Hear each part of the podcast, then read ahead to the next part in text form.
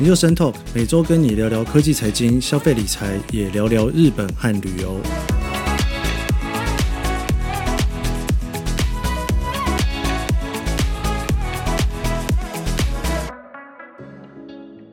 上一个礼拜呢，我们聊了 Apple TV Plus，但其实呢，Apple 的一个死对头 Google 也在这个月呢，在台湾上线了 YouTube Premium。那 YouTube Premium 服务的性质呢，跟 Apple TV Plus 还是有一点点不太一样哦。Apple TV Plus 呢，还是会以连续制作的像影集啦，甚至接下来可能会去做一些带状的节目。毕竟它还是以目标做比较大型的节目为平台哦。比方说，它也跟 Jimmy Fallon 合作，就算没有放在 Apple TV Plus 也没有关系。但它每一集呢，也会告诉大家说，我们现在都会在 Apple TV 上线哦。那 YouTube Premium 呢，对很多住在台湾的人来讲，并没有大型的制作节目，比方说他没有自己的大型秀啦，也没有自己的大型影集。虽然是有了，这个我们待会再说。很多人对 YouTube 的想象大概都还停留在音乐，或者是有一些比较素人或者是网红做的影片。换句话说，现在对很多人来讲，YouTube 现在呢基本上只是在做一个平台生意，它不太需要去自己产出内容，它只需要靠大家自己去产出的内容里面呢，互相的去观看，然后再从中间赚广告费就可以了。不过，YouTube Premium 这个服务在之前叫做 Red 了。这个服务在美国其实不是一个很新的服务哦，也做了几年了。它有做一些自制产品，不过在台湾是最近才上线哦。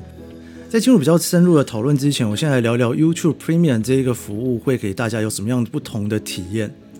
首先，它现在在台湾所推出的价钱呢是一个月一百七十九元。那如果你是订阅 Family Plan 的话呢，全家是两百六十九元，学生价是一百零九元。这个价格哪怕是属于家族的计划哦，也是一张电影票以内的价钱啦。不过如果要拿 Netflix 去跟电影或影集比，还能比 YouTube 感觉好像就没有那么好比哦。因为你花钱真正买的东西，并不是去买一个 content，去买一个内容，你原本就可以看到这些内容，而是你要去花钱买时间，就是不看广告的时间哦。基本上你付钱买 YouTube Premium，跟你原本的 YouTube 呢，大概有五个比较不一样的地方。那第一个就是我刚刚说到的，你没有广告，就是说你现在在看 YouTube 的过程当中呢，YouTube 最一开始可能会跳一个广告，那那一支影片如果是十分钟以上的影片的话呢，中间也会有广告，最后可能也会有广告啦，不过发生的几率不太高。那广告的种类当然也有分哦，有的就是几秒钟你就可以跳过的，有的会强迫你看完，但是比较短。无论如何，不管你想不想看广告，反正你看 YouTube 呢，你就是会有一些广告自己跑到眼睛里面来。不管是影片的一开始，或是中间，甚至是底下的一条横幅哦，那都是广告的范畴。如果你付了这个月费呢，基本上它就会把广告全部都卡掉，也就是说你再也不会看到广告了。这个尤其是在如果你用 YouTube 看比较长的影片的观影经验，还有就是如果你拿 YouTube 都在轮播音乐的话，轮播音乐这件事情还蛮好玩的。呃，Spotify 在播音乐的时候，中间插到广告，大部分都是 Spotify 自己的广告，当然偶尔也会有一些别的广告出来了。但是 YouTube 的广告呢，常常都会是一些新的 MV 出来哦。比方说，周杰伦在出他最新的 MV《说好不哭》的时候，应该很多人都是一直在放 YouTube 的 MV，然后不小心就看到了这支 MV，还在想说，诶，这个歌没有听过，怎么它自动去播放音乐的时候选出一个我没听过的歌？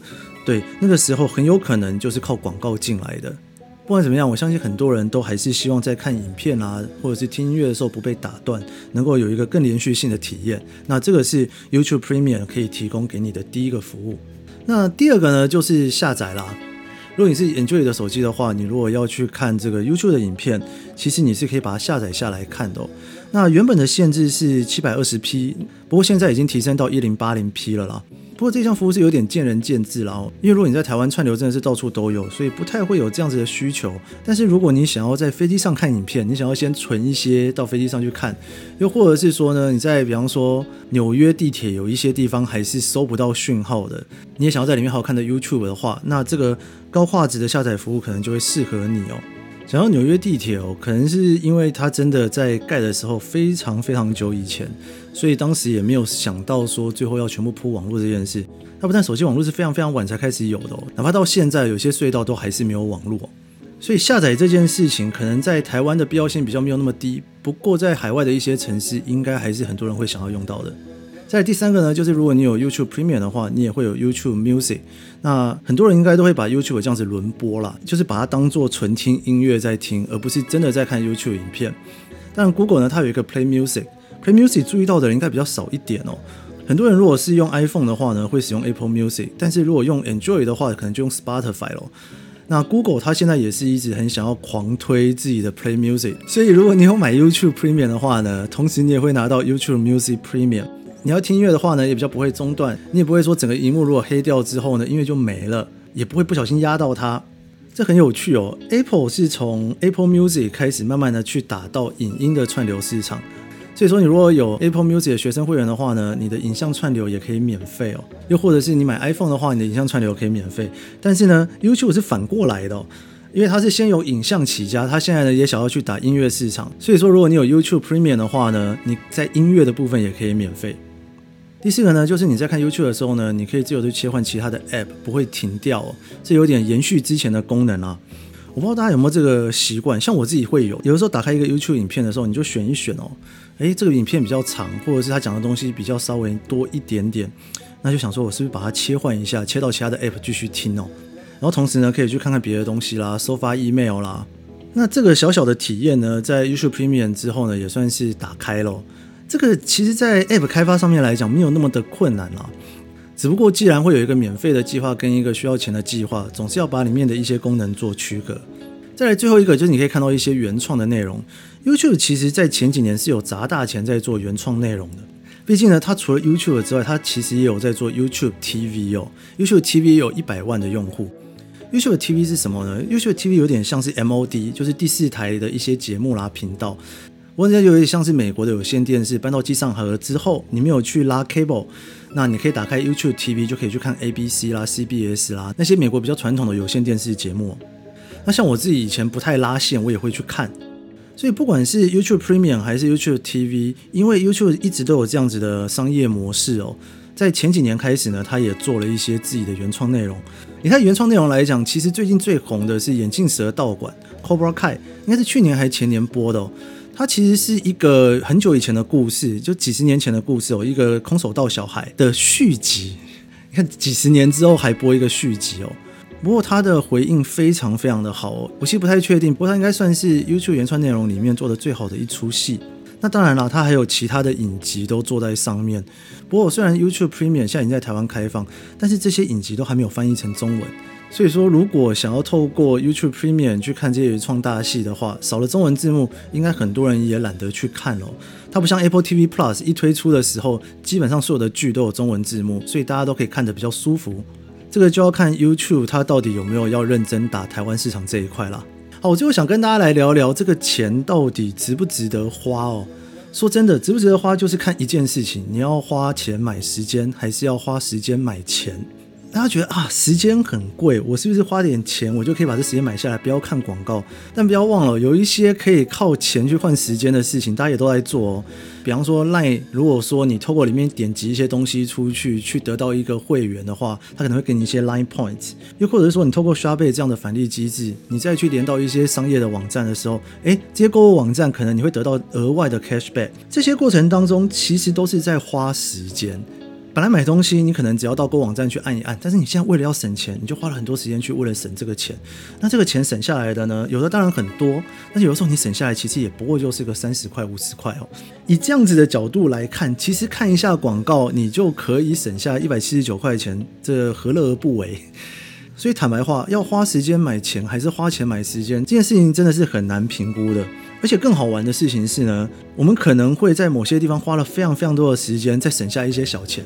但是我们在 YouTube 上面，我们愿意花钱去省这个时间，为什么？因为这个体验比较好。但是呢，你在花很多的时间去省小钱的时候，你会觉得，诶，这个闯关的过程很有趣，所以这时间是可以花的。